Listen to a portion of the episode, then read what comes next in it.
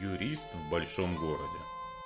Здравствуйте, меня зовут Сергей Пирогов, и вы слушаете мой подкаст «Юрист в большом городе». Это подкаст для тех, кто хочет знать свои права, быть юридически грамотным, законно вести свою деятельность и не быть обманутым. Сегодня расскажу про самозанятость в 2022 году. Появившись уже несколько лет назад, самозанятость набирает популярность среди тех, кто ведет свою профессиональную деятельность и хочет делать это легально.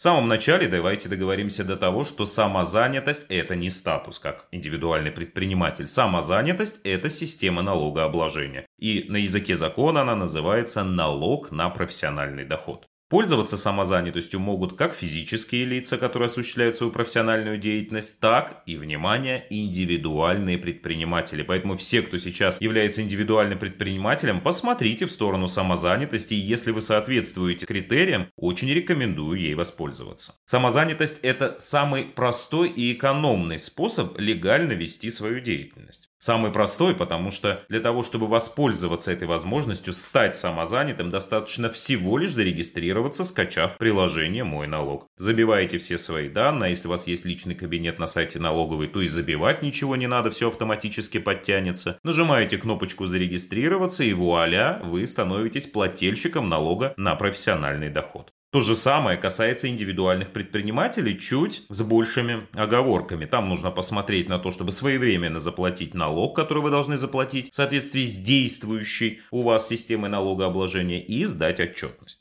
Самозанятые не сдают никакой отчетности. Самозанятые взаимодействуют с государством только посредством того самого приложения, которое вы скачиваете для регистрации. В нем вы фиксируете все свои доходы, и на основании этой информации налоговая считает самостоятельно налог, который вам нужно заплатить, и присылает в то самое, все в то же приложение информацию о сумме налога, которая вам исчислена. И заплатить этот налог нужно не позднее 25 числа месяца следующего за отчетно. Ставки налогов являются минимальными. Самозанятые платят налог в размере 4% от сумм, которые они получили от физических лиц, и 6% от сумм, которые самозанятый получил от юридических лиц. Более того, в момент регистрации государство предоставляет вычет в размере 10 тысяч рублей, которым самозанятый может воспользоваться путем снижения процентных ставок по налогам. Выглядит это следующим образом. До того момента, пока вычет не будет израсходован, ставки налога составляют для самозанятого 3%, если он получил деньги от физического лица, и 4%, если он получил деньги от юридического лица. Вот такая мера государственной поддержки прямо в момент регистрации.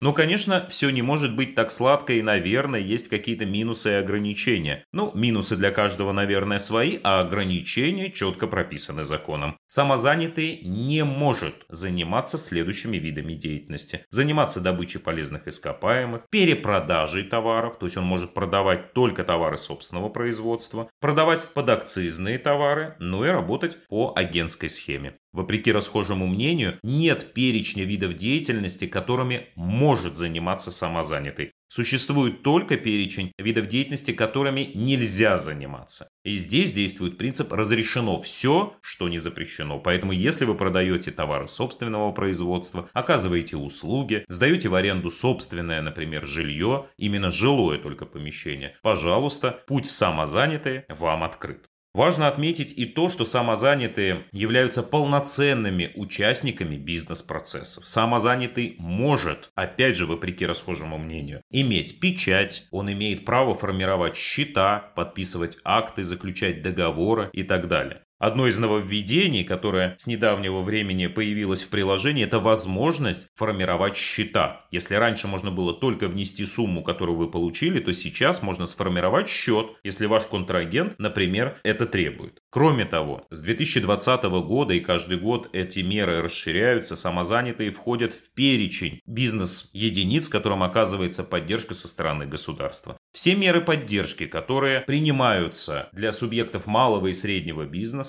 также относятся и к самозанятым. Например, самозанятые имеют право арендовать муниципальное имущество по льготным ставкам, имеют право принимать полноценное участие во всех государственных и не только государственных тендерах, которые проводятся в соответствии с 444-223 федеральными законами, получать информационно-консультационную поддержку, в частности в региональных центрах развития предпринимательства, которые в каждом регионе существуют и так далее. Сама по себе самозанятость – это отличный инструмент для того, чтобы легально вести свою деятельность, не бояться того, что вас где-то обнаружат, хотя сейчас это все больше и больше развивается, методы контроля и в интернет-среде, и в офлайн пространстве. Поэтому самозанятость является не только способом легализоваться, но и формой ведения деятельности, которая поддерживается со стороны государства и дает возможность развиваться. Но среди важных важных ограничений еще, конечно, нужно отметить и то, что самозанятые не могут вести полноценную деятельность как бизнес-структура, так скажем. Самозанятые не могут принимать на работу сотрудников, а выручка самозанятого не может составлять более чем 2,4 миллиона рублей в год. Вместе с тем, такая форма ведения деятельности является достаточно перспективной, и сейчас законодатели активно обсуждают расширение сфер деятельности для самозанятых, увеличение лимитов выручки и даже возможность заключения трудовых договоров, но с небольшим количеством людей. Кстати, про трудовые договоры важно отметить, нельзя брать на работу работу сотрудников, но заключить гражданско-правовой договор с помощником самозанятому никто не запрещает. Конечно, несмотря на всю простоту, самозанятость требует внимания. Если вы будете заключать договоры, оказывать услуги, то все взаимоотношения с вашими контрагентами, конечно, должны быть урегулированы. И здесь стоит уделять особое внимание тем договорам, тем документам, которые вы подписываете. В любом случае, если вы ведете или решили начать вести профессиональную деятельность, очень рекомендую обратить внимание на самозанятость и начинать свою деятельность обязательно легально.